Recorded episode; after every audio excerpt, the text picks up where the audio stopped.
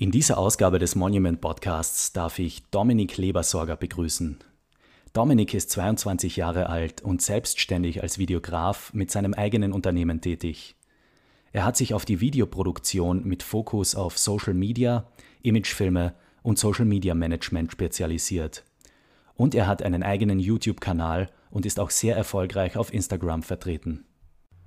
Dominik erzählt mir, wie er zur Selbstständigkeit gekommen ist – wie er seine Leidenschaft gefunden und es geschafft hat, damit Geld zu verdienen. Und dass man dafür keine teure Ausbildung braucht. Er spricht über die Vor- und Nachteile der Selbstständigkeit und wie es ist, sein eigener Chef zu sein und sich die Arbeitszeit selbst einzuteilen. Wir gehen zurück in seine Vergangenheit und erfahren, wie er es geschafft hat, vom wenig erfolgreichen Schüler und wie er selbst sagt, Loser, einen totalen Wandel durchzumachen und sich sein Traumleben aufzubauen.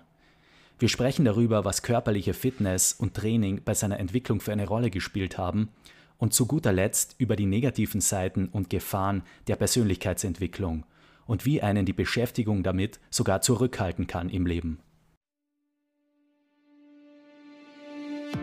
Das ist der Monument Podcast und mein Name ist Jakob Grieser. Das Ziel dieses Podcasts ist es, Menschen mit außergewöhnlichen Lebensgeschichten und inspirierende Ideen vorzustellen, um dir dabei zu helfen, deine eigenen Träume umzusetzen. Inspirierende Geschichten von Menschen aus der ganzen Welt helfen uns dabei, unser eigenes Potenzial zu entdecken und zu verwirklichen. Und wir schreiben mit dir Geschichte, die Geschichte unseres Lebens. Ich darf sehr herzlich Dominik Lebersorger bei mir heute im Monument Podcast begrüßen. Hallo Dominik, freut mich sehr, dass du da bist. Hi, die Freude ist ganz meinerseits. Danke, dass ich da sein darf. Dominik, du warst ja schon als Videograf bei unseren Monument-Events tätig. Und ähm, nachdem ich mir auch deine YouTube-Videos angeschaut habe, war ich wirklich sehr beeindruckt von deiner Arbeit und habe mich schon sehr auf das Gespräch heute gefreut mit dir. Danke, das freut mich. Ich mich auch. Ja, ja, die Monument-Videos. Das war sogar der Start meiner Karriere. Wirklich? Das wusste ich gar nicht. Ja, das war eigentlich sogar das, oder lass mich kurz überlegen, eins der ersten, wenn nicht sogar das erste bezahlte Video, was ich jemals in meinem Leben gemacht habe. Okay, sehr cool. Und jetzt bist ja, du wirklich. Monument Podcast. Ja, Wahnsinn. Der Kreis schließt sich. Ja, wirklich. Also du bist ja seit Anfang des Jahres selbstständig als Videograf tätig mit deiner eigenen Firma. Genau, ja. Lebersager Media heißt sie, genau, ja. Ist ein, kurz zur Rechtsform, ist ein Einzelunternehmen, also ist noch als Einzelunternehmen gelistet. Ähm, demnach habe ich keine Mitarbeiter. Äh, falls ich andere Leute fallweise brauche, ähm, dann bezahle ich die pauschal. Ähm, habe aber auch Leute, die regelmäßig was eben im Interesse der Firma machen. Und ja. Wie bist du eigentlich dazu gekommen zum Unternehmertum und äh, als erster Linie dazu, Videograf zu werden? Erzähl mir deine Story und den Weg, der dich dorthin geführt hat. Ah, puh, das ist eine ganz lange Geschichte. Also, ähm, ich habe früher, wie jeder andere Jugendliche auch, äh, richtig gerne YouTube geschaut. Und das waren so damals meine Helden. Und für mich war das so das Allercoolste, Videos zu machen, irgendwelche lustigen Videos zu machen oder irgendwelche Videos zu skripten, so Skits aufzunehmen. Habe ich immer schon richtig cool gefunden. Dann war ich ein richtig leidenschaftlicher Skateboarder bin auf die grandiose Idee gekommen, dass ich meine GoPro kaufe. Habe dann mein letztes Taschengeld zusammengekratzt damals und habe mir eine GoPro Hero, Hero 3 oder ich glaube eine 3er war es, gekauft und habe dann angefangen, meine Freunde und mich selbst beim Skateboardfahren zu filmen. Das Ganze dann auch zusammenzuschneiden und Fotos davon zu machen und diese dann zu bearbeiten. Und ich habe das richtig cool gefunden war dann in den Sommerferien jeden Tag, den ganzen Tag am Skatepark und bin dann heimgekommen und habe bis spät in die Nacht irgendwelche Clips aneinandergereiht. Im Windows Movie Maker war das damals noch, glaube ich. Und habe mit irgendwelchen Free Photo Editing Programmen irgendwelche Luminanzkurven missbraucht, quasi damals, kann man sagen. Und da hat sich eigentlich die ganze Leidenschaft entwickelt. Und irgendwann bin ich dann halt draufgekommen, dass ich eigentlich gerne also lieber diese Skate-Clips zusammenschneide, als wirklich zu skaten. Dann habe ich beschlossen, mir eine Spiegelreflexkamera zu kaufen und bin dann auch jedes Wochenende nach Wien fotografieren gefahren und lauter solche Sachen. Also die, die Leidenschaft war schon immer da. Mich hat das Thema Social Media auch extrem fasziniert, tut es heute immer noch. Und das hat sich relativ gut angeboten, diese Dinge sozusagen zu verbinden und eben fotografieren zu lernen und auch eben Social Media zu lernen, in Anführungsstrichen quasi. Also ich mache einfach gerne Content, auch für soziale Plattformen, weil es mir extrem Spaß macht. Heute bin ich halt in der glücklichen Lage, dass es auch mein Beruf ist, dass ich das für andere Firmen mache. Aber es macht mir einfach wirklich extrem Spaß und so hat sich das alles entwickelt. Es war auch eigentlich nie so die Intention, da mit dem ganzen Geld zu verdienen. Ich habe es einfach gemacht, weil ich es geil fand und irgendwann hat mir dann mal jemand, eben ich glaube wirklich genau Monument, Geld angeboten für einen Imagefilm. Und dann war es auch irgendwie so, da war ich noch in einem Fitnessstudio arbeiten, 30 Stunden Teilzeit. Und dann hat mir jemand, das war eine Hotelkonferenz, die zufällig auf mich gekommen ist, die haben einen Imagefilm braucht und haben mir für den Imagefilm mehr geboten als ich im Monat bei dem Fitnessstudio verdient habe. Und der Imagefilm war irgendwie eine Arbeit von, ich glaube, acht Stunden Drehen und sechs Stunden Postproduktion. Also nicht vergleichbar mit 30 Stunden jede Woche.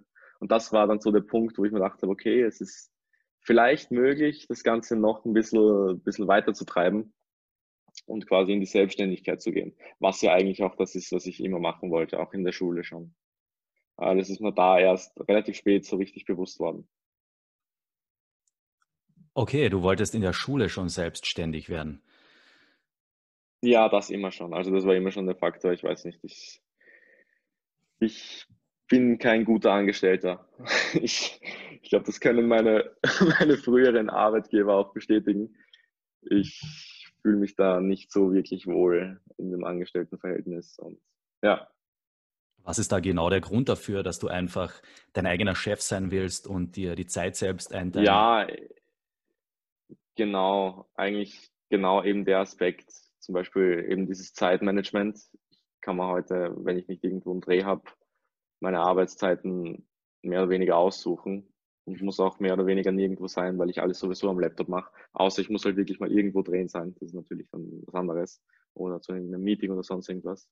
Und das ist halt eben Luxus, den ich mein Leben lang haben wollte und wo ich halt jetzt auch wirklich in der privilegierten Lage bin, das zu 80 Prozent, sage ich mal, zu haben.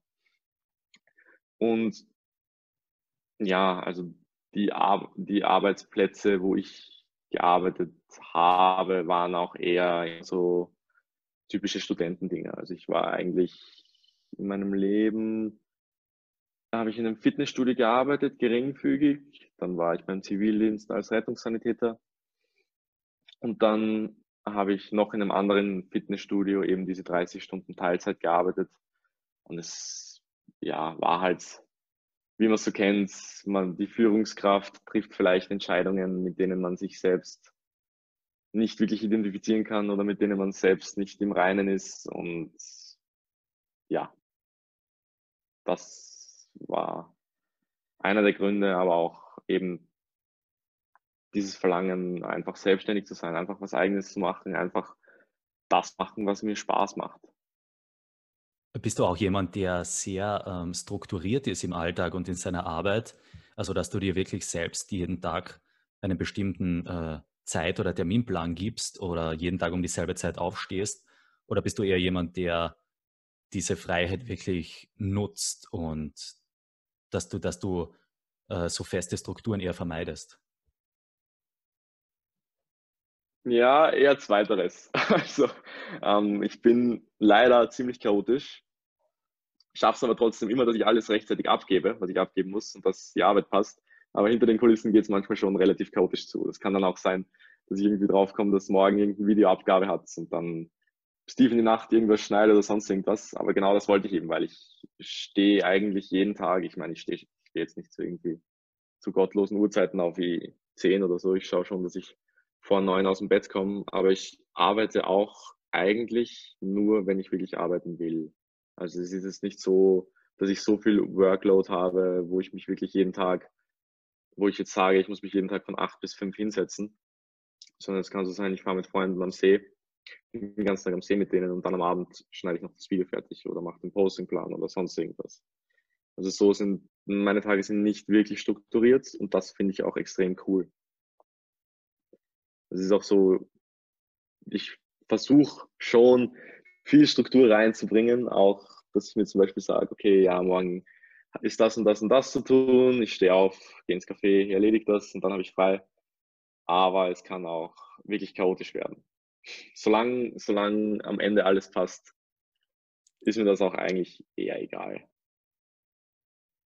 Würdest du sagen, ist es auch eine Herausforderung, diese Freiheit? Äh Absolut, 100 Prozent. Absolut. Das, ist, das Ding ist, von daheim aus arbeiten zu können, ist ein Ultra-Privileg, aber zur gleichen Zeit auch der Ultra-Fluch, weil es gibt hier einfach 100.000 Sachen, die mich ablenken. Oder wenn ich am Laptop bin, das ist ein Gerät, wo ich meine Arbeit verrichte, aber gleichzeitig auch das Gerät, wo ich Anschluss zu Millionen Unterhaltungsmöglichkeiten habe. Und dem zu widerstehen, kostet mich eigentlich ziemlich viel Energie. Ich bin auch, ich werde ab, leicht abgelenkt von allen Sachen. Ich habe auch am Handy überall Bildschirmzeit, weil ich sonst einfach den ganzen Tag auf Instagram chillen würde oder sonst irgendwas. Also das ist schon was, womit ich eigentlich struggle. Manchmal geht es besser, manchmal geht es schlechter. Aber ja. Und eben auch das Zeitmanagement. Also ich würde jetzt nicht sagen, dass ich schlecht im Zeitmanagement bin, aber ich würde auch nicht sagen, dass ich das beste Zeitmanagement habe. Also manchmal habe ich schon Stress. Aber nur weil ich, weil ich mir selber Stress mache, weil ich zwei Tage nichts mache und dann einen Tag habe, wo ich viel zu tun habe. Ich finde das sehr interessant, ja. Ich glaube, das hängt sehr viel mit unterschiedlichen äh, Persönlichkeitstypen auch zusammen. Äh, mir geht es auch eher so, ich habe oft, ich weiß nicht, ob du das kennst, mir geht es oft so, ich denke mir, äh, auch wenn ich produktiv bin, jetzt mit meinen eigenen Projekten, wo ich Freiheit habe, mir das, die Zeit selbst einzuteilen, denke ich mir oft, mhm. ich bin nicht so produktiv, wie ich eigentlich sein könnte, wenn mir jemand von außen her einen fixen Plan und eine Struktur und einen genauen Zeitplan geben würde. Weißt ja, 100 Prozent. Mhm. Ist auch so. Aber genau das ist das, was mich in diesem Dienstnehmerverhältnis auch ein bisschen gestört hat, eben diese Sachen. Ja, also es ist schon eigentlich einer der Hauptgründe, wieso ich unbedingt selbstständig werden wollte, wieso ich unbedingt mein eigenes Ding machen wollte, eben einfach, weil du selbst dein eigener Herr bist. Ihr sagt eigentlich so gut wie niemand, wann ich wo zu sein habe. Und ich mache mal meine Termine quasi selbst. Also ich bestimme über meine eigene Zeit und das finde ich ziemlich cool. Das mag ich sehr gerne. Und du hast dir alles, was ähm, das Filmen und alles, ähm, das hast du dir eigentlich alles selbst beigebracht, oder? Ja, ja, das ist auch ein witziges Thema. Immer wenn ich irgendwo bin, äh, sei es privat mit der Kamera unterwegs oder bei irgendwelchen Drehs, heißt immer, ja, und was machst du? Und sage ich, ja, ich bin selbstständiges Videograf im Unternehmen. Dann heißt, ah, cool, warst du auf der grafischen oder hast du das und das studiert? Und ja, die, die Wahrheit ist, alles, was ich übers Filmen und Fotografieren weiß, weiß ich von YouTube. Ich habe in meinem Leben noch keinen einzigen Cent in eine Ausbildung in dieser Richtung investiert. Also alles, was ich jemals konsumiert habe, war free. Alles, was ich mir gelernt habe, kann man sich selber für 0 Cent übers Internet lernen. Und ja, es ist einfach eine Mischung aus jede Menge YouTube-Tutorials und selbst ausprobieren wie gesagt, ich habe meine Kamera überall mit. Ich mache aus so gut wie jedem Erlebnis ein Video. Ich filme eigentlich immer mit. Ich experimentiere gern rum. Ich gehe teilweise mit auf andere Drehs für weniger Geld, als ich es müsste, einfach weil ich gern filme. Und das ist, glaube ich, eine Combo, die halt eben zu einem gewissen Skillset mit der Zeit führt. Außerdem mache ich es halt schon extrem lang. Und ich interessiere mich einfach dafür. Und ich glaube, mit diesem Interesse kommt dann eben auch das Können irgendwo. Ich meine, ich will jetzt nicht sagen, dass ich der beste Videograf ever bin. Bei weitem nicht, werde ich wahrscheinlich auch nie sein. Aber ich bin halt auf dem Level, wo ich damit Geld verdienen kann. So viel Geld, dass ich überleben kann. Das, ja, ich würde heutzutage, wenn ich in dem Bereich, wenn ich irgendwas Grafisches machen wollen würde, so wie ich mache, Filmen, Schneiden, Postproduktion, sonst irgendwas, wenn es nicht unbedingt irgendwie 3D-Animationen oder sonst irgendwas ultra komplexes sind, finde ich, ist man schon sehr gut dabei, wenn man versucht, sich das selbst zu lernen. Weil wenn ich auch irgendwo hingehe und es steht im Raum, es steht irgendein Auftrag im Raum, dann heißt es nicht, ja, Herr Lebersorger, waren Sie auf der grafischen, was haben Sie studiert, sondern heißt es, ja, Herr Lebersorger, können Sie uns ein Video zeigen? Und dann zeige ich Ihnen halt ein Video, die sehen, dass es gut ist und dann stellen Sie sich an. Und das ist eben, finde ich, so ein bisschen das Problem, weil ja, es geht am Ende des Tages nichts über Erfahrung. Und ich habe halt gelernt, professionelle Videos zu machen, weil ich mich erstens mal über alles drüber traut habe. Das war das ist auch eine lustige Geschichte. Ich habe Aufträge gekriegt für professionelle Videos und ich hatte einfach keine Ahnung von gar nichts. Alles, was ich gemacht habe, waren YouTube-Videos und ich hatte einfach wirklich keinen Plan. Ich habe teilweise nicht mal die Kameraeinstellungen wirklich verstanden und habe irgendein Video gemacht für 400 Euro oder so. Das sind eh noch kleinere Projekte, aber damals war ich so unglaublich nervös während dem Dreh und vor dem Dreh und nach dem Dreh auch noch in der Postproduktion. Aber das war eben genau der Schlüssel, dass ich mich eigentlich die ganze Zeit ins kalte Wasser geschmissen habe. Oder lauter solche Sachen. Ja, Dominik, kannst du eine Hochzeit filmen? Ich so, na sicher kann ich eine Hochzeit filmen. Hast du schon mal eine Hochzeit gefilmt? Nein, aber das geht schon. Lauter solche Sachen. Und das war aber der Schlüssel. Das ist, das war wirklich mit Abstand der Schlüssel, weil ich kriege auch, letztens habe ich eine lustige Instagram-DM gekriegt, dieses, ja, wie ich halt eben dazu gekommen bin, dass ich das mache, was ich jetzt mache. Und ich so, ja, YouTube und es einfach machen. Und er so, ja, wie, wie, wie hast du dir das zutraut? Und ich so, ja, ich habe eigentlich keine Ahnung. Ich habe eigentlich einfach nur alles angenommen, was ich gekriegt habe und zu allem Ja gesagt. Du hättest mich, glaube ich, fragen können, ja, Dominik, kannst eine Crew organisieren und irgendeinen Blockbuster drehen und ich hätte wahrscheinlich Ja gesagt. Wäre wahrscheinlich ein Desaster worden, aber ich hätte wahrscheinlich Ja gesagt. Und das ist, finde ich, ja, und viel von dem, was ich gelernt habe, habe ich auch genau in solchen Instanzen gelernt, wo du unter Druck bist, du machst ein bezahltes Video, du musst abliefern, sonst ist der Kunde enttäuscht und du hast ein Problem. Und das sind die, die Sachen, an denen man halt wirklich gut wächst. Das kann ich absolut unterschreiben. So jetzt, ich glaube, wenn ich ähm, jemandem einen Rat geben müsste aus meiner eigenen Erfahrung, was mich am meisten weitergebracht hat im Leben, wäre das auch genau das, was du jetzt gesagt hast, nämlich zu allem Ja sagen, was einem angeboten wird und was irgendwie mit, dem eigenen, mit den eigenen Interessen zusammenhängt und etwas Positives verspricht.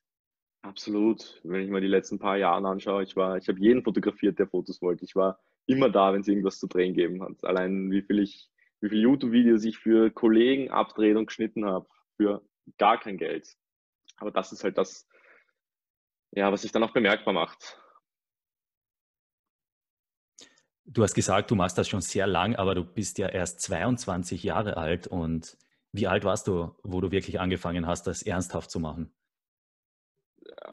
Wo ich angefangen habe, das ernsthaft zu machen, würde ich sagen 18. Also da habe ich die ersten ernstzunehmenden Videos äh, gemacht. Oder sagen wir so, da bin ich mal bewusst worden, dass das wirklich etwas ist, wo ich meinen Fokus drauf legen möchte und dass das wirklich etwas ist, wo ich gut werden möchte.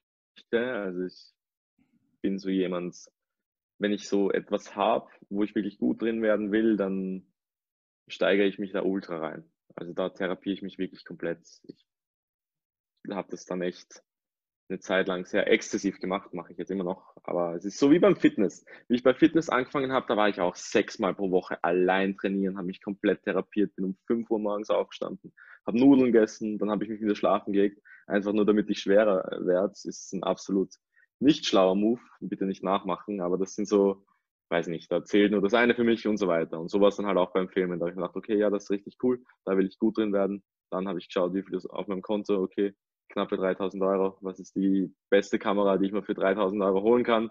Und dann habe ich mir die Kamera eben geholt und habe versucht, einfach nur geile Bilder zu machen. Auch nicht im Kopf gehabt, die Kamera vielleicht mal zu refinanzieren oder sonst irgendwas. Geldaspekt wirklich komplett außer Acht.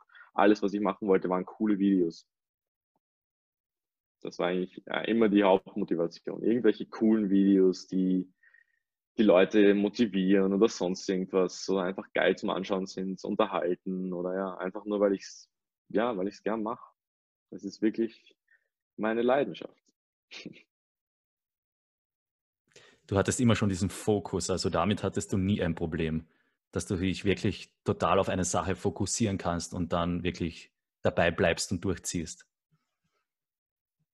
Ja, wenn man die Sache Spaß macht, schon. Sonst war es immer ein Riesenproblem. So, zum Beispiel jetzt mal das gute alte Thema Schule.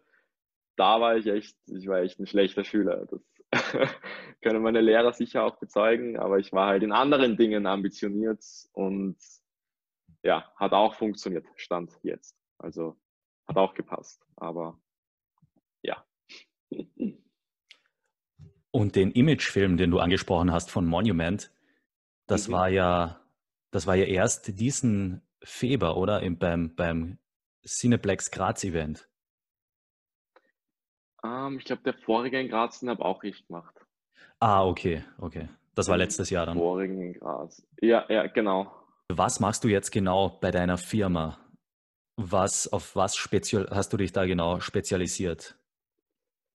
Also eben die zwei Aspekte. Einerseits halt logischerweise die Videoproduktion, auch mit einem großen Fokus auf so Social Media Geschichten, also so einminütige Imagefilme, die halt auf Instagram kommen oder auf Facebook oder auf die Website, die nicht ewig lang sind, den, den Zuschauer eben catchen und da auch einen gewissen Eindruck vermitteln. Ähm, und dann der andere Aspekt ist eben die, äh, das Social Media Management. Also Social Media Management in dem Sinne, dass wir eben auf monatliche Basis, auch monatlich abgerechnet, den Content erstellen und den dann im Namen der Firma halt auf deren Social Media Kanäle vertreiben. Sei es jetzt Instagram, sei es jetzt Facebook oder sei es TikTok. auch spannend. Ähm, ja, also eigentlich die Content-Erstellung und den Vertrieb von diesem Content, aber mehr dann auch nichts. Also wir machen keine Facebook-Ads, wir machen nicht irgendwie dieses äh, Follower generieren. Da gibt es ja auch paar Firmen, die das machen. Könnte ich selber nicht, würde ich mich nicht damit identifizieren. Also jetzt Follower generieren in, im Sinne von irgendwelchen, ja, nicht so ethischen Maßnahmen, sondern wir machen wirklich nur einfach coolen Content und ein cooles Social Media Bild, wo auch ein kontinuierlicher Fluss an Content kommt. Okay, also da, ich kann wirklich zu dir kommen und dich damit beauftragen für Social Media und dann übernimmst du komplett diese Arbeit und die Firma hat ganz genau muss dann nichts mehr dabei tun. Genau, ja, die Firma muss nur mehr sozusagen grünes Licht geben und wir machen den ganzen Rest. Hattest du auch irgendwann mal Angst oder Zweifel, dass es vielleicht, äh, dass der Weg nicht der richtige ist oder dass es nicht aufgehen könnte? Ja, nonstop. Ich glaube eh wie jeder Mensch. Aber das ist ja wieder, kommen wir wieder zum vorigen Thema zurück. Ich denke mir immer so, wenn ich es nicht jetzt mache, wann dann? Und ja, was ist das? Ich denke mir immer so, also jetzt mal logisch gesehen, was ist das Allerschlimmste, was passieren könnte? Das Allerschlimmste, was passieren könnte, ist, dass mir irgendwann mal das Geld ausgeht, weil ich gar keine Aufträge kriege und ich wieder zurück zu meinen Eltern ziehen muss ist vielleicht ein wenig erniedrigend oder entmutigend, aber im Großen und Ganzen ist das auch nichts. Ist kein Weltuntergang. Ich bin mal jetzt, ich habe jetzt nicht so viel Stolz, dass ich das irgendwie gar nicht packen würde oder sonst irgendwas. Und wenn ich zu meinen Eltern wieder ziehen muss, falls mir irgendwann das Geld ausgehen sollte, dann war es trotzdem cool, weil dann habe ich es wenigstens probiert dann werde ich es auch weiterhin probieren, bis vielleicht irgendwann funktioniert, falls es nicht funktionieren sollte. Es funktioniert eh. Aber das ist so, das fühle ich mir immer vor Augen. Ich generell immer bei allen Sachen, die ich mache, denke ich mir so, okay, was ist das Schlimmste, was passieren könnte? Das Schlimmste, was passieren könnte, ist meiner Meinung nach nicht so schlimm, dass es mich davon abhalten sollte, die Chance irgendwie zu ergreifen oder es zu probieren. Das war auch bei YouTube so es ist extrem, also für die Leute, die vielleicht irgendwie Content im Internet, im Internet veröffentlichen, die kennen das sicher. Es ist am Anfang was sehr, es kostet sehr viel Überwindung, persönliche Dinge von sich selbst ins Internet zu stellen. Man ist sehr angreifbar und man macht sich am Anfang schon gut und gerne mal zum Idioten. Aber was ist das Schlimmste? So, vielleicht reden ein paar Leute über dich, mein Gott. Wir haben ja auch schon über Perfektionismus gesprochen und dass es uns da recht ähnlich ergangen ist, dass wir da oft sehr hohe Ansprüche haben an den eigenen Content, den wir veröffentlichen und dass das aber auch äh, oft wirklich einem im Wege stehen kann und kontraproduktiv sein kann. Dass man sich auch manchmal wirklich zwingen muss oder Dinge zu veröffentlichen, die noch nicht ganz den eigenen Ansprüchen entsprechen. Ja, absolut. Also das ist das Ding, ich weiß nicht, bei seiner eigenen Arbeit ist die Wahrnehmung immer komplett verzerrt. Also zumindest bei mir ist es so, ich habe schon etliche Stunden in YouTube-Videos gesteckt, die niemals das Licht der Welt gesehen haben. Die sind immer noch auf meinem Rechner, äh, werden da wahrscheinlich auch nie wegkommen. Aber es ist immer so, auch wenn ich teilweise mal irgendwas veröffentliche, was mir nicht so zu 100% gefällt, kommt es meistens besser an als das, was mir zu 100% gefällt. Und manchmal habe ich wirklich Bauchweh gehabt, bei, als ich irgendein Video für irgendeinen Klienten abgeben habe, weil ich mir echt dachte, okay, ja, da habe ich noch, da hätte ich noch so viel besser machen können. Und dann kommt die Rückmeldung, ja, Dominiks Video ist Bombe, wir finden es richtig geil. Also ja, es ist eh, es ist ein komisches Thema, es ist ein schwieriges Thema. Ich zeige die Sachen meistens immer irgendwelchen Freunden oder meiner Freundin, die sind relativ ehrlich mit mir und da kriege ich einen relativ guten Einblick. Aber ich kann sowas nie im Leben beurteilen. Teilweise sitze ich 10, 20, 30 Stunden an irgendeinem Video und dann hat man die Szene so oft gesehen, das kann man einfach nicht mehr beurteilen. Oder generell, ich kann auch meine Skills sehr schwer einschätzen. So. Ich kriege schon viel Bestätigung von außen, aber es fällt mir auch teilweise schwer, das wirklich so zu 100 Prozent zu glauben. Manchmal denke ich mal, die Leute sind nur nett und ich kann in Wirklichkeit eigentlich gar nichts. Aber ja, vielleicht ist es eh so, ich weiß es nicht.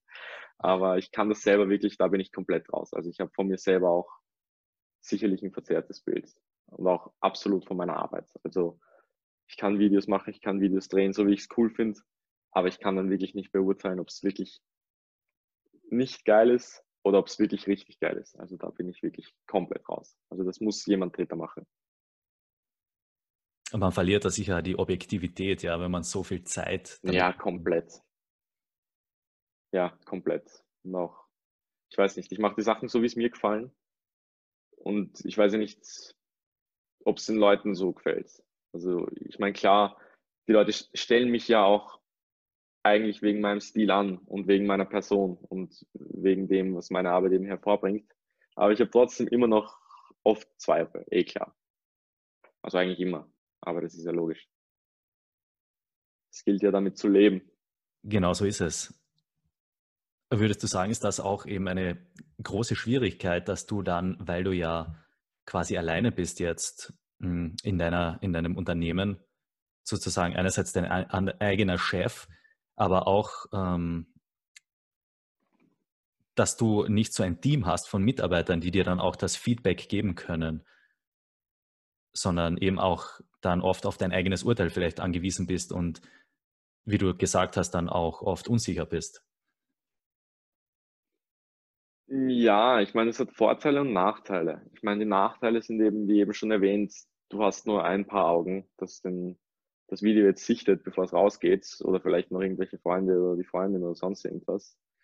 Ähm, und auch das andere ist, ich meine, wenn ein Fehler ist, wer trägt die Verantwortung? Ich natürlich. Also wenn ich irgendein, irgendwas Blödes mache, sozusagen, fällt es ja logischerweise auf mich zurück. Und das ist auch, was ich glaube, so Verantwortung übernehmen ist, was, was, was äh, auch irgendwo überwältigend sein kann, was aber absolut nötig ist, wenn man diesen Schritt machen will.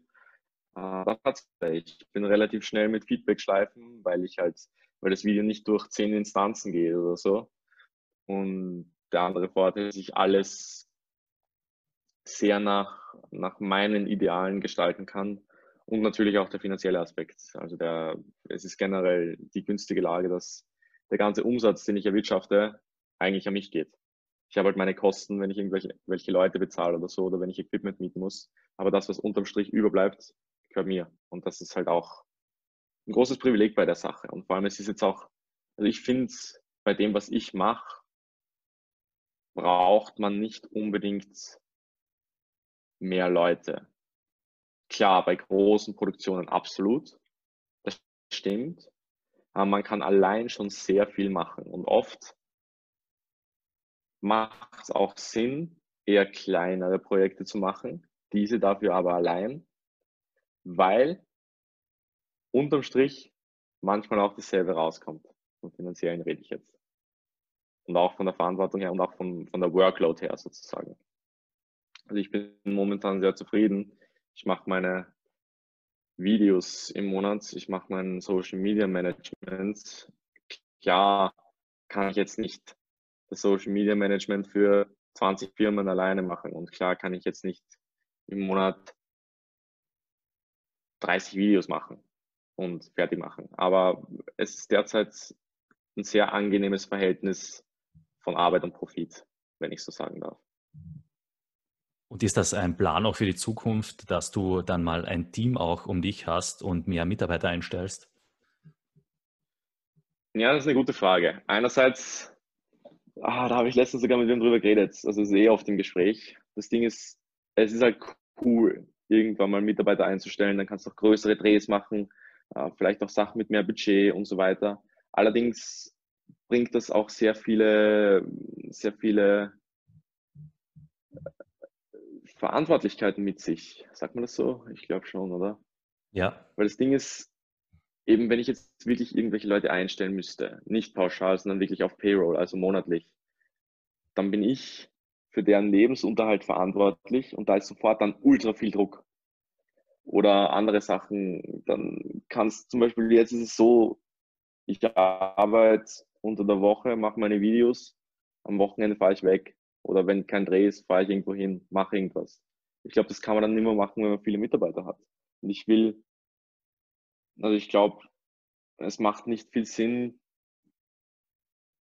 das so groß zu machen, dass die Firma einen dann besitzt sozusagen, wie ich es bei manchen Leuten sehe. Die haben halt irgendwie, ich mache das Ganze ja nur, also ich, meine Intention damit ist es ja, dass ich vielleicht mehr Zeit habe als damals, wie ich 30 Stunden abgestellt, äh, angestellt war oder dass ich vielleicht einen besseren Stundenlohn habe als der Mindestlohn damals. Und das ist derzeit ein Lebensstil, der mir sehr gefällt. Und das kann sich ja immer noch ändern. Absolut, in, ja. In Zukunft. Absolut. Vielleicht sage ich auch morgen, ich will jetzt die größte Produktionsfirma in ganz Europa werden und dann schaut die Sache eh wieder anders aus. Aber derzeit bin ich sehr zufrieden mit, mit dem, wo ich stehe. Ja. Und ich schätze dich auch jetzt nicht unbedingt so ein als jemanden, der zum Beispiel sehr, sehr oft seine Meinung so extrem wechselt oder sehr schwankend ist, oder? Sondern eher. Naja, es, es geht. ja, in dem Aspekt nicht. Ich weiß halt, ich habe so eine klare Vorstellung von meinem Leben und ich will halt, dass es so aussieht und es geht immer mehr dorthin und das macht mich sehr zufrieden. Aber in anderen Sachen bin ich doch eher unschlüssig. Zum Beispiel auf Sachen wie YouTube, da ändere ich meine Meinung wöchentlich. Okay. Äh, gehen wir gleich zu dem Thema. Das ist eine gute Überleitung zum Thema YouTube. Ich ja. habe schon erwähnt, dass du wirklich, ähm, ich glaube, du hast jetzt zurzeit nur sechs Videos auf YouTube öffentlich. Ja, genau, öffentlich, ja. Ja, und die sind aber wirklich extrem toll und wirklich großartig, auch sehr beeindruckend visuell. Dankeschön, das freut mich. Ja. Da sieht man auch wirklich, was du kannst. Und ich finde sie aber auch wirklich sehr interessant vom Inhalt her.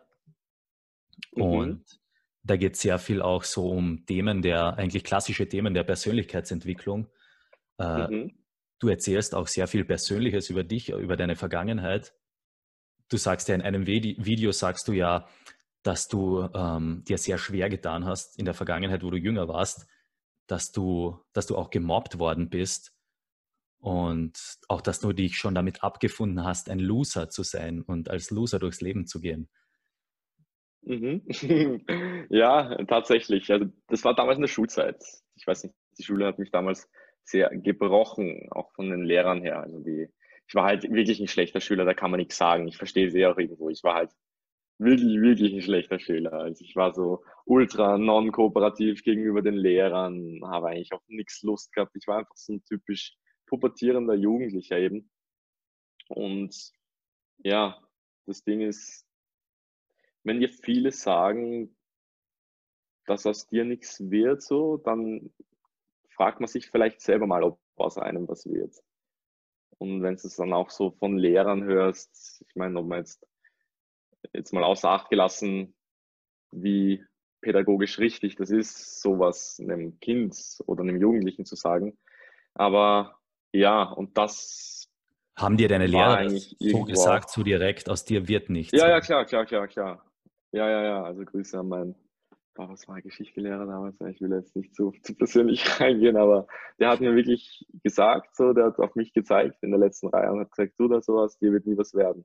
Und ich erstmal so, pff, wieso sagt er das jetzt? So, weißt du, du bist 15, verstehst die Welt nicht. Und ja, voll. Aber das war eh cool. Also jetzt im Nachhinein waren das prägende Momente so, wo ich auch meinen Ehrgeiz ein bisschen entwickelt habe. Also ohne dem wäre ich jetzt wahrscheinlich nicht da, wo ich bin. Voll. Also es war schon wichtig und ich bin auch absolut dankbar dafür und ich habe es mittlerweile auch schon verarbeitet, aber ich mache gerne Videos drüber und spreche es auch gerne an, weil es, glaube ich, vielen Leuten so geht. Also ich meine, ich will jetzt nicht alle Lehrer in einen Topf werfen, aber es gibt schon schlechte Lehrer. Wie es gute Lehrer gibt, gibt es schlechte Lehrer. Ich habe halt leider eher viele von der zweiteren Sorte gehabt. Aber es ist halt, ja, es hat schon viel Einfluss auf einen Menschen. Du bist noch jünger, bist vielleicht noch mehr in der Entwicklung, kommst mit vielen Leuten in Kontakt, die dich nicht verstehen, du verstehst sie nicht, ihr eckt ein bisschen an und wenn das eben jemand wie ein Lehrer ist, der halt doch damals irgendwie noch Macht über dich hatte, dann kann das schon unschön werden, sage ich mal. Ich will damit jetzt nicht sagen, dass ich irgendwie komplett schlecht behandelt wurde oder sonst irgendwas, aber es waren Dinge, die haben wir schon zum Nachdenken gegeben. Das war auch eine Zeit, wo sich bei mir im Kopf viel getan hat und wo ich mich dann, wo ich dann angefangen habe, mich mal zu, zu fragen, so, okay, Dominik, wo willst du denn eigentlich hin und was willst du denn eigentlich wirklich machen? Was, was, was willst du von diesem Leben so? Und dadurch, dass ich halt teilweise diese Inputs bekommen habe früher, habe ich mich halt auch schon relativ früh damit beschäftigt. Und dann habe ich eben auch angefangen zu trainieren und das war dann eben so der Punkt, wo ich so gesehen habe, so ist jetzt klischeehaft da, wo ich so gesehen habe, dass wenn ich wirklich mal mir ein Ziel setze und wenn ich an mir arbeite, dass sogar ich irgendwas verändern kann und irgendwas weiterbringen kann und irgendein Ziel erreichen kann, was ich mir gesetzt habe. Das war dann cool, weil dann habe ich auch begriffen, dass ich das noch auf andere umsetzen kann. Und dann hat sich mein Mindset so ein bisschen verändert. Weil ich war ja auch früher extrem klein und extrem dünn. Das hat mich auch ein bisschen äh, fertig gemacht, weil ich einfach in der Pubertät war, ist sehr klar. Aber ja, es passt schon alles so, wie es gekommen ist, wirklich. Und dass du zu trainieren angefangen hast, äh, das war dann so wirklich der Wendepunkt für dich. Ja, voll. Also da war ich, ich glaube, ich habe mit 17 zu trainieren begonnen, oder? 16,5 oder 17. Voll. Und ja, genau, das war dann so wirklich der Wendepunkt. Das war nämlich so das Erste, was ich irgendwie halbwegs gut, gut gekonnt habe. Ich habe halt auch Glück mit meinem Körpertyp. Ich setze relativ schwer Fett an und baue relativ gut äh, fettfreie Masse auf. Und das hat dann halt super in die Karten gespielt, und weil ich mir auch gedacht habe, ist cool, vielleicht kann ich eine Karriere draus machen. Äh, Personal Trainer, chilliger Job, äh, ist cool. Und dann hat mich irgendjemand im Gym angeredet und hat gesagt, yo, wie machst du die Übungen, damit du so ausschaust, wie du ausschaust quasi, was rückblickend ist eh crazy ist, weil ich, habe halt eine normale Form gehabt, so einen typisch sportlichen Körper, jetzt nichts nichts Wildes oder sonst irgendwas, aber ich habe mich dann halt mega geehrt gefühlt und habe mir echt gedacht, so krass, ich war mal klein und, und dünn und jetzt fragt mich irgendwer, welche Übungen ich mache. Richtig cool. Und ja, voll. Da habe ich dann auch, da habe ich eben einfach begriffen, dass man seine Situation immer selbst in der Hand hat. Weil davor war ich wirklich teilweise auch, auch mit dem Kopf so in einer sehr schlechten Position, also auch im Kopf. Ich habe mir gedacht, wieso immer ich so, wieso passiert das nur mir und ich bin so ein Opfer und ich bin immer in dieser Opferrolle gewesen. So. Ja, voll. Und das hat mich, dadurch hat mich das Training so ein bisschen rausgerissen. Es war psychisch viel besser als physisch. War in beiden Aspekten gut, aber vor allem für die Psyche war es was sehr Gutes. Und du hast ja auch gesagt selbst, du sagst selbst, du bist ektomorph Körpertyp, äh, dass du von Haus aus sehr dünn bist und du nimmst sehr wenig Fett zu, aber es ist ja auch dann, haben wir auch schon mal drüber gesprochen, auch für dich ist es auch schwer, Muskelmasse aufzubauen, oder? Ja, voll. Also bei mir ist so, ich mache zum Sommer hin immer so ein bisschen eine Diät und für mich ist Diät einfach so zu essen, wie ich normal essen würde. Also ich esse dann, wann ich Hunger kriege und da verliere ich halt Gewicht. Ich bin jetzt auch nicht schwer, ich habe glaube 75 oder 76 Kilo Grad. Also so wie schwer wie jetzt war ich noch nie, aber ich bin 1,80. Aber ja, ich glaube, wenn ich wirklich so, ich muss im Winter oder generell, ich achte schon, ich esse immer über den Hunger. Also ich esse auch immer mehr, als ich essen muss und ich muss mir auch manchmal gehe ich rum und denke mir, ah scheiße, ich habe vergessen zu essen. Und dann hole ich mir vom Supermarkt irgendwie Skier, dieses griechische Joghurt, was so mega viel Eiweiß hat, oder Haferflocken oder Nudeln, was halt viel Kalorien hat. Weil ich halt sonst einfach abnehmen würde. Also wenn ich nach meinem Hunger essen würde, dann wäre ich viel dünner, als ich bin. Andererseits habe ich dann halt natürlich das Privileg, dass ich so gut wie nie Fett ansetze. Meine, meine Ernährung ist nicht unbedingt so sauber, wie sie sein sollte. Aber es, es passt halt noch mit meinem Körpertyp. Ich hoffe, das bleibt noch lange. Aber es ist so der derzeitige Stand. Eigentlich, ich muss nur viel essen. Dann passt alles. Und auf mein Eiweiß kommen. Dann passt alles. Weißt du, wie viel Kalorien du isst am Tag? Mm, an die 3000. An die 3000 ist so Erhaltung mit ein bisschen im Überschuss. Wie viel Mahlzeiten? Manchmal im Winter habe ich schon, boah, das ist, ich habe ein, ein, komisches Essverhalten. Also ich esse kein Frühstück, ich esse zum Mittag und dann ziehe ich mal die ganze Zeit irgendwelche Snacks rein, auch viele Nüsse, weil die viel Kalorien haben. Nudeln, Reis. Äh, ich versuche ein bisschen weniger Fleisch zu essen, einfach aus Umweltgründen natürlich und auch generell, weil ich mich irgendwie nicht so gut fühle. Aber sonst esse ich eigentlich auch Geflügel, ja, aber so mein, meine Haupternährung besteht aus Skier, diesem Joghurt, einfach weil es mega convenient ist. Das esse ich auch immer beim Schneiden. Nüssen esse ich auch immer beim Schneiden. Ich mache halt viel Postproduktion, das heißt, ich bin viel am Laptop in irgendeinem Café oder sonst irgendwas. Nudeln einfach mega viel Kalorien, Reis. Ich esse sehr kohlenhydratlastig und dann sonst eben Lachs, äh, Geflügel, ja, Tofu auch ab und zu. Ja. Nichts Spannendes eigentlich. Ich kann auch absolut nicht kochen. Ich bin echt ein geisteskrank schlechter Koch. Ich, ich, esse die ganze Zeit immer nur dieselben Sachen und ich koche auch immer das, was am einfachsten ist zum Kochen. Ich finde das immer sehr spannend, deshalb frage ich da auch nach, weil es mir ja auch ähnlich geht. Ich bin auch vom Körpertyp so, dass ich sehr schwer zunehme. Und mhm ich, wenn ich jetzt so esse, wie ich ähm, normal nach meinem Hunger essen würde, oft, dann würde ich auch, dann nehme ich eher ab noch. Also ich muss mich auch oft zwingen, ja, dass ich mehr esse. Ja, voll, voll, voll. Das ist, ich glaube, ich bei jedem Ektomorphen so. Es ist halt, am Ende des Tages ist Fitness einfach nur, da geht es einfach nur darum, wie gut du deinen Körper kennst. So, ich weiß genau, wie ich trainieren muss und ich weiß genau, wie ich essen muss. Aber ich hätte jetzt eher weniger Plan, wie das ein anderer machen würde. So, wenn mich jetzt irgendwer auch fragt, mit Trainingstipps oder so, kann ich dem eigentlich, ich glaube, eher weniger weiterhelfen. Also da gibt es sicherlich Leute, die kompetenter sind als ich. Aber bei mir ist halt so, ich muss halt viel essen. Und ja, wenn ich trainieren gehe, gehe ich auch nur kurz. Also ich gehe 40 Minuten trainieren, maximal 45. Also immer kurz und schwer. Also schwer auch nicht unbedingt, aber schon eher mehr Gewicht. Natürlich, was ich noch sauber bewältigen kann.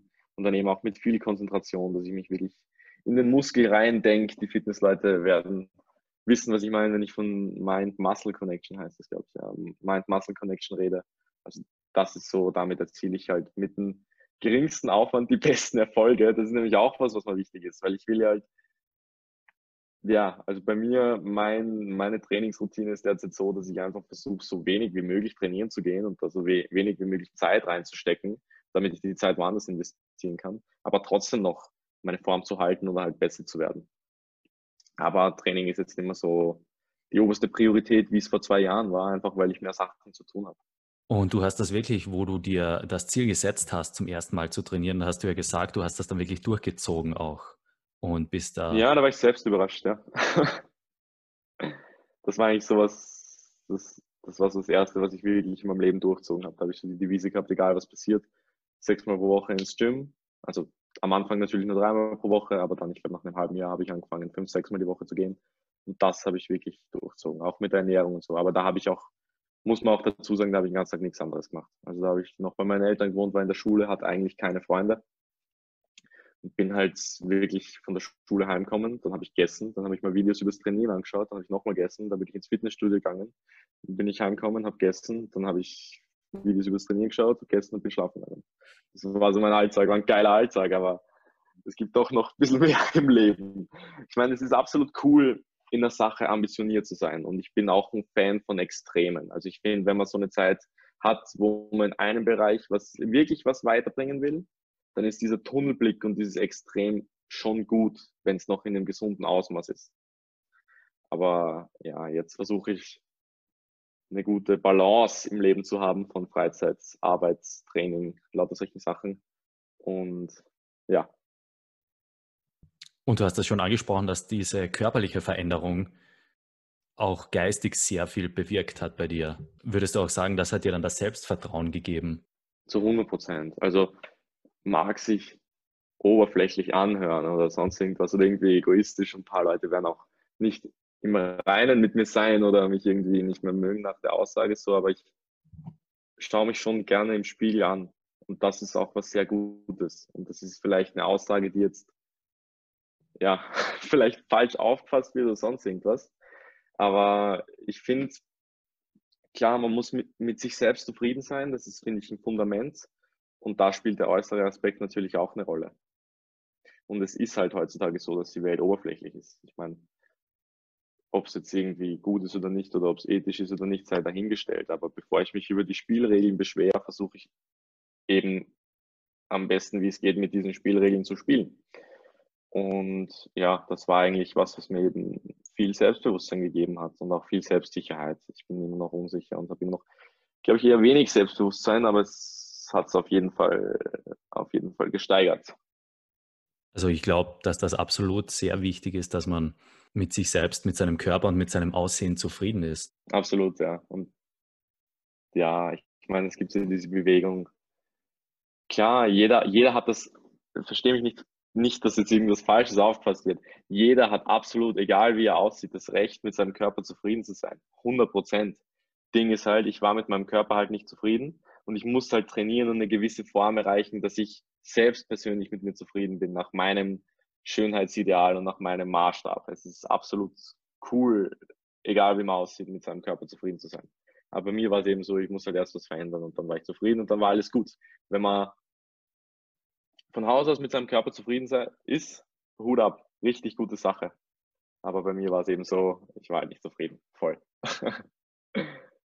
ja, ich weiß auch gar nicht, ob das gut ist. Also wenn man wirklich zum Beispiel stark übergewichtig ist, was ja auch sehr ja, voll, voll, voll, ist.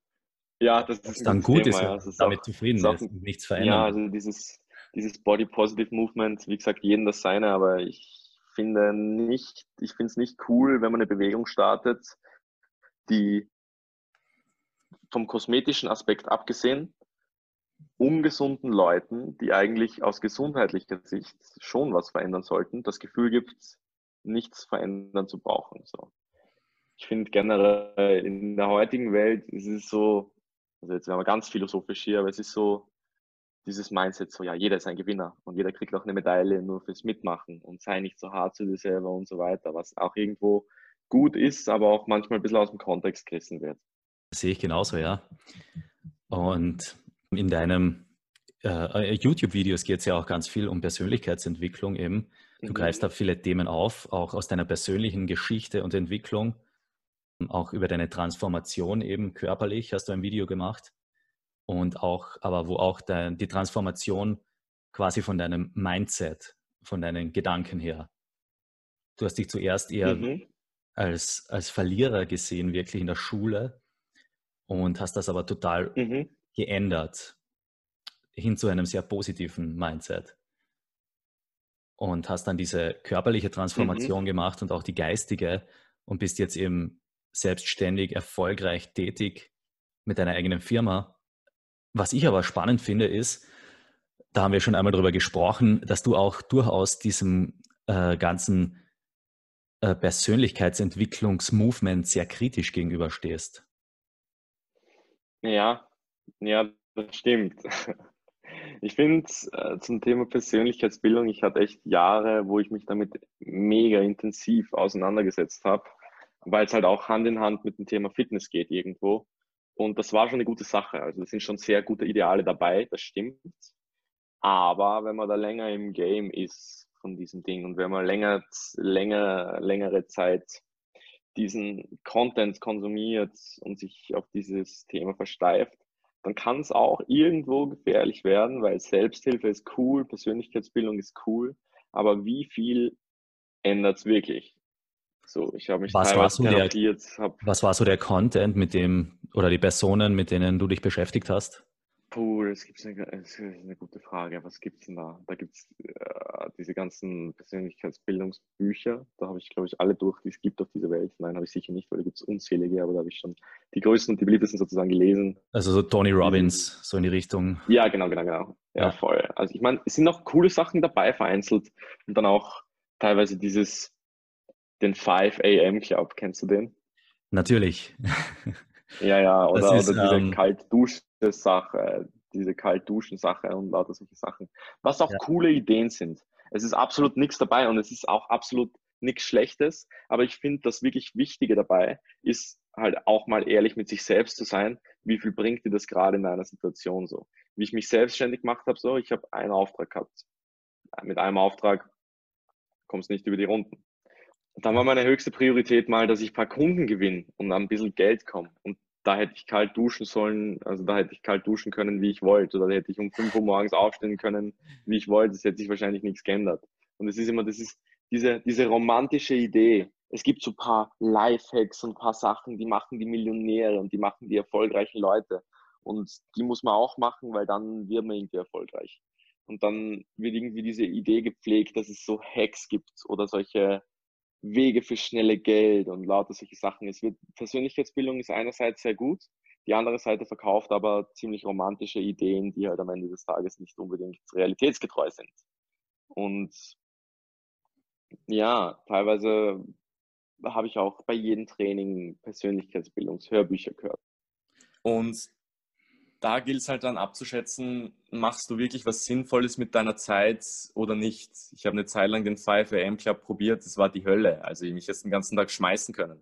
Ich bin zwar um 5 Uhr morgens aufgestanden, aber ich habe halt, der Unterschied war, dass ich um 5 Uhr morgens aufgestanden bin und nichts weitergekriegt habe, anstatt dass ich um 9 Uhr morgens auf, aufgestanden bin und nichts weiter. 5 AM Club, das ist ähm, 5 Uhr aufstehen, meditieren, Tagebuch und trainieren, oder?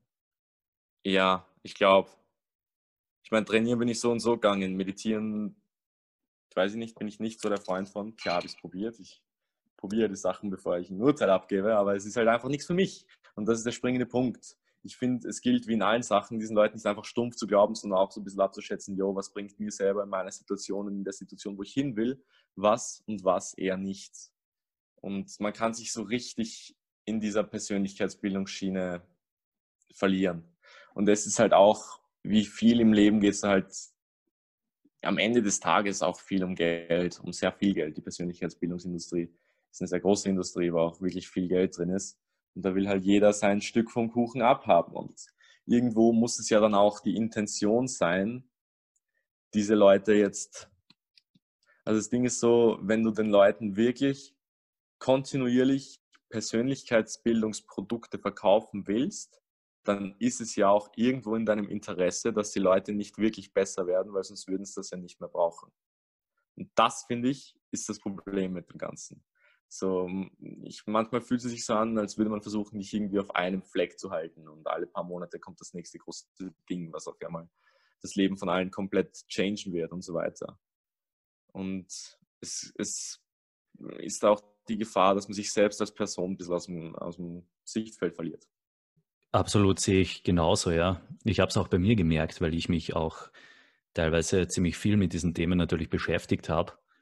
Und ich glaube, es ist genau wie du sagst, man muss, es, das Wichtigste ist, dass man die, dass man die Priorität für sich selber findet. Und es bringt einem jetzt nichts, wenn man jeden Tag Tagebuch schreibt und, und kalt duscht oder irgend solche Sachen macht und aber an seinen Hauptzielen im Leben nicht weiterarbeitet, sondern ja, das voll. also die erste Priorität. Diese typische Gefahr von diesem, ich glaube, zu dem Begriff irgendwie Action Faking oder so.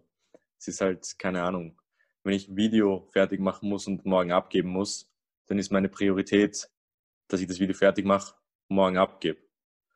Und die anderen Sachen sind vielleicht cool, aber wenn ich jetzt, keine Ahnung, irgendwas zu tun hätte oder irgendwie ernsthafte Probleme hätte, die gelöst werden müssten, dann würde ich das mal es ist schwer zu sagen. Ich meine, das andere kann man noch dazu machen, aber es ist jetzt nicht so. Am Ende des Tages wird sich nichts ändern. Das ist das Ding.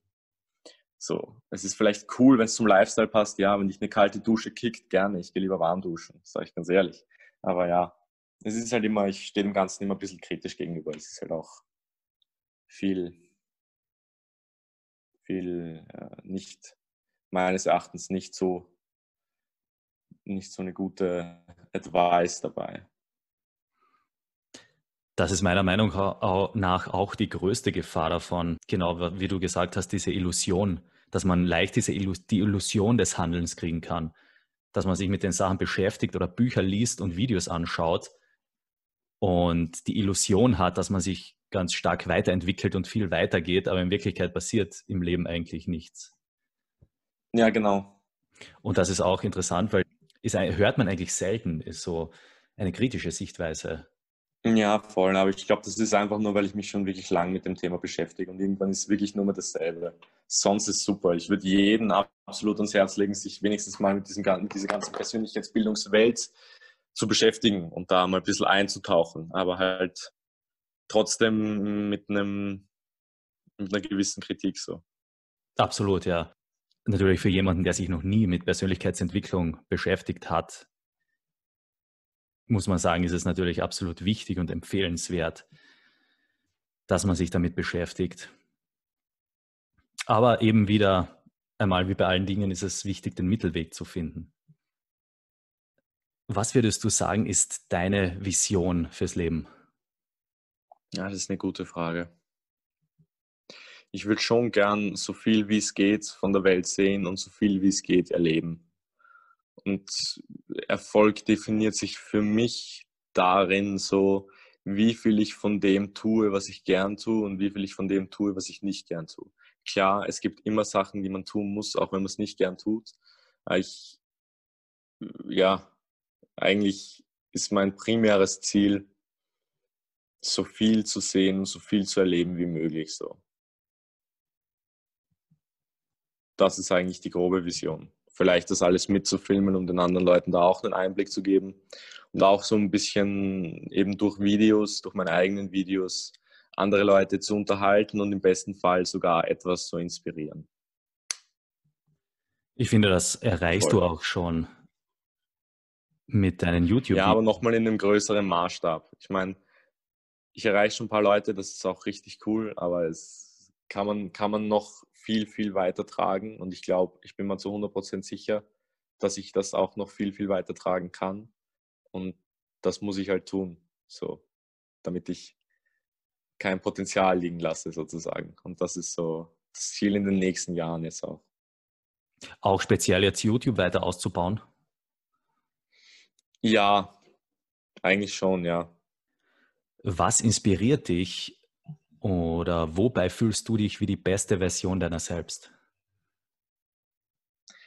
Das ist eine einfache Frage. Bei der, also inspirieren tun mich gute Videos. Das war auch der Hauptgrund, wieso ich damit wirklich anfangen wollte, weil Video eben ein Medium ist wie Musik oder irgendwie Bilder, was halt, womit du auch Gefühle oder eine bestimmte Stimmung kommunizieren kannst, wenn du es gut machst.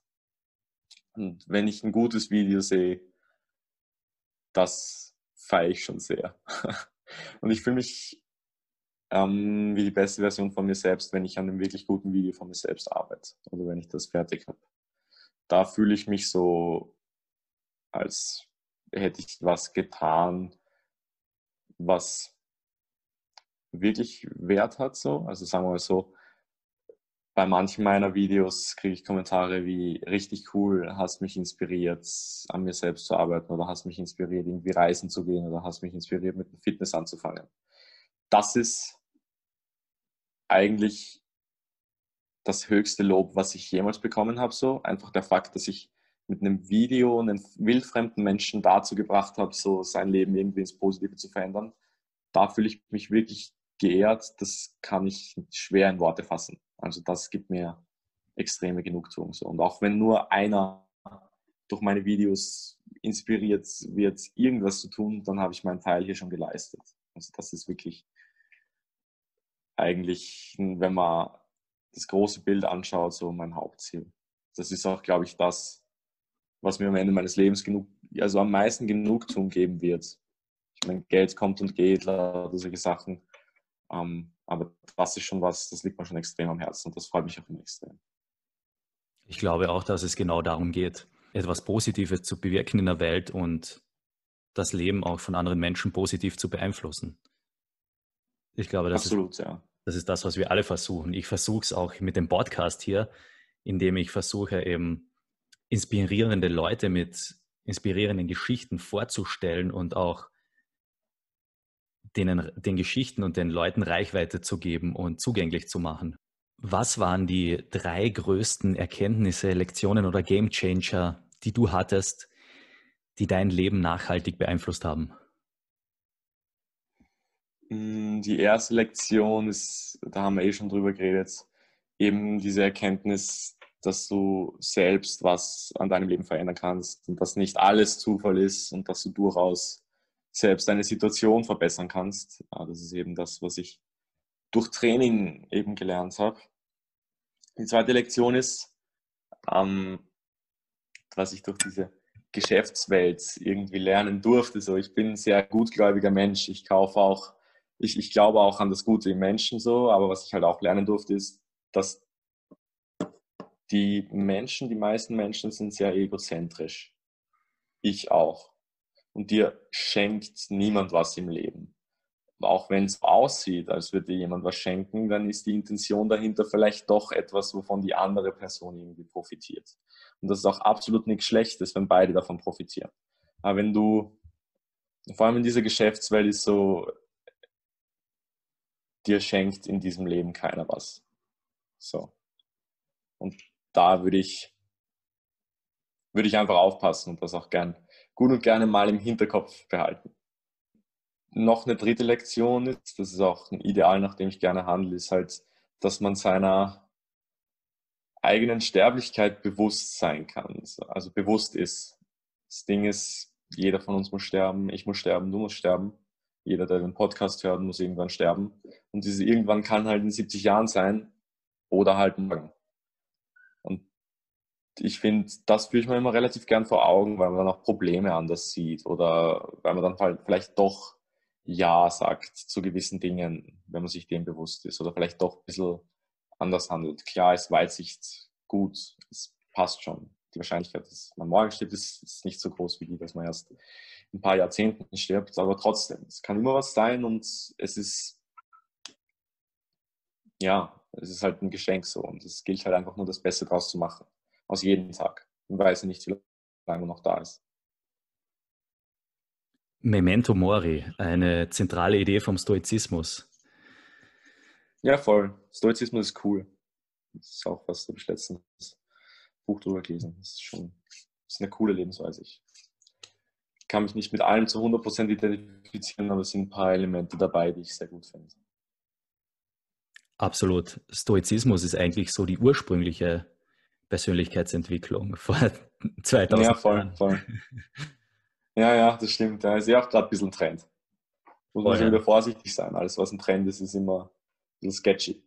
Stimmt, ja. Also der, der Ryan Holiday vor allem hat das wirklich in den letzten Jahren auch, glaube ich, sehr, sehr bekannt gemacht. Hat viele Bücher darüber geschrieben, mhm. auch einen YouTube-Kanal. Mhm. Was sind die drei wichtigsten Gewohnheiten, die dein Leben positiv verändert haben? Die erste Gewohnheit ist ganz klar halt Fitness. Das gehört zum Lifestyle dazu. Das mache ich gern.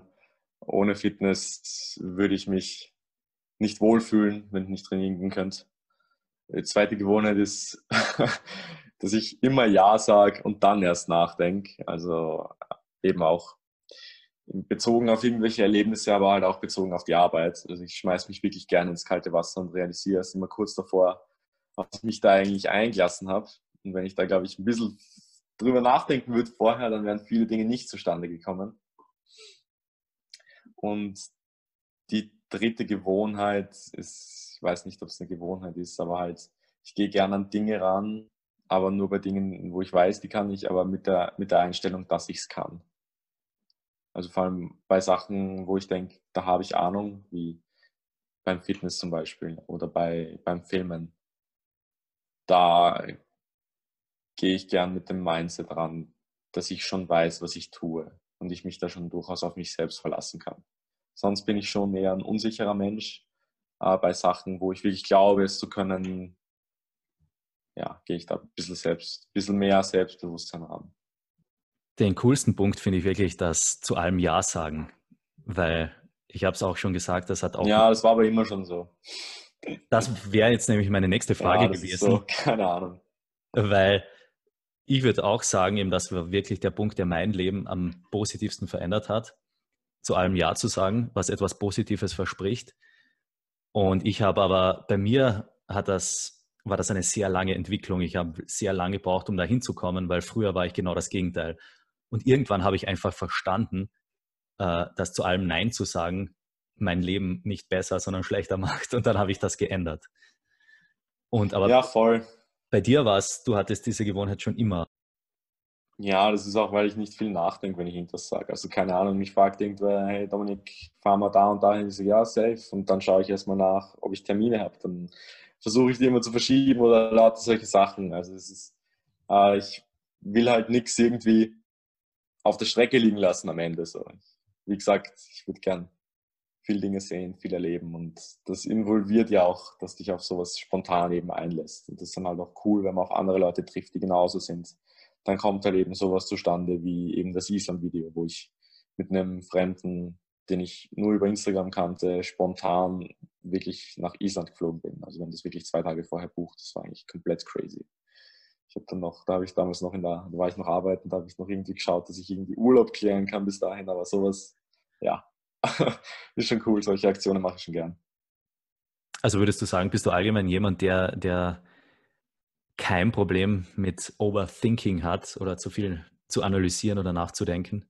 Doch, absolut. Also manchmal, wenn ich nichts zu tun habe, denke ich mich echt ins ärgste Loch. Also das schon.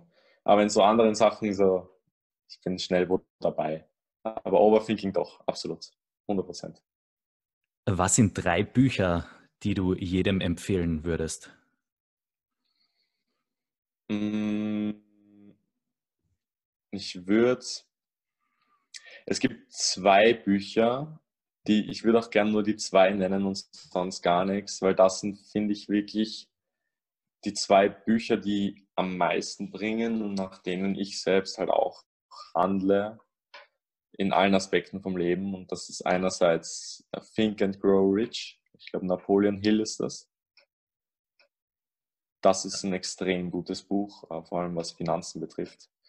Das hat eigentlich, ich, mehr braucht man nicht, würde ich sagen. Alles andere ist ein Zusatz, aber das ist das Fundament. Und ähm, How to Win Friends and Influence People. Das ist das andere. Das sind, finde ich, die zwei Bücher, die dir ein sehr gutes Fundament legen, die ich auch regelmäßig durchgehe. Also das sind meine zwei Favorites. Ich glaube auch Think and Grow Rich, das ist so ziemlich wirklich, ja, da ist einfach so viel, so extrem viel Information drinnen, dass man da Ja, glaubt, ja, und auch was, was wirklich funktioniert. So, es ist nicht so ein Get-Rich-Quick-Scheme und so, ein- wo dir irgendwer irgendwas erzählst. Das hat halt wirklich Hand und Fuß. wo können unsere Zuhörer dich und deine Projekte im Internet finden? Am besten auf Instagram oder YouTube. Ich heiße auf allen Plattformen, so wie ich in echt auch heiße, also Dominik Lebersorger. Auf Instagram dominik.lebersorger und der YouTube-Kanal heißt einfach Dominik Lebersorger. Ähm, da ist dann auch die Website verlinkt oder für Booking Inquiries oder sonstiges einfach auf www.lebersorgermedia.com gehen und da findet man alles schön gesammelt. Sehr gut. Ich finde auch deinen Namen sehr interessant, deinen Nachnamen. Ja, Leber. bisschen ungewöhnlich, ja. Sehr ungewöhnlich, aber dass du ihn auch überall einbaust in deine Firmen, in deinen Firmennamen. Lebersorger Media. Ja, ja, ich habe die Theorie, dass es vielleicht auch so ein ungewöhnlicher Name ist, der also vielleicht sogar im Kopf bleibt. Darauf setze ich. Absolut. Also ich habe ihn mir auch sofort gemerkt, wo ich ihn das erste Mal gehört habe, weil er eben sehr ungewöhnlich Ja, ist genau, ja. Und wirklich im Kopf bleibt. Drum auch überall meinen echten Namen auf den ganzen Social Medias. Das finde ich sehr cool. Das ist ein bisschen so wie Schwarzenegger. ja, vielleicht noch nicht ganz so bekannt, aber stimmt Aber- schon. ne? Auch Schwarzenegger, dass er wirklich nach Amerika gegangen ist und dort eine Filmkarriere gestartet hat mit diesem ungewöhnlichen, schwer auszusprechenden deutschen Namen und ihn nicht geändert hat. Ja, ja, das war schon ein Geniestreich, ja. Ja, dann sage ich vielen Dank für das Interview und für, die, für das spannende Gespräch. Ich bedanke mich, ich bedanke mich. Wirklich, danke nochmal.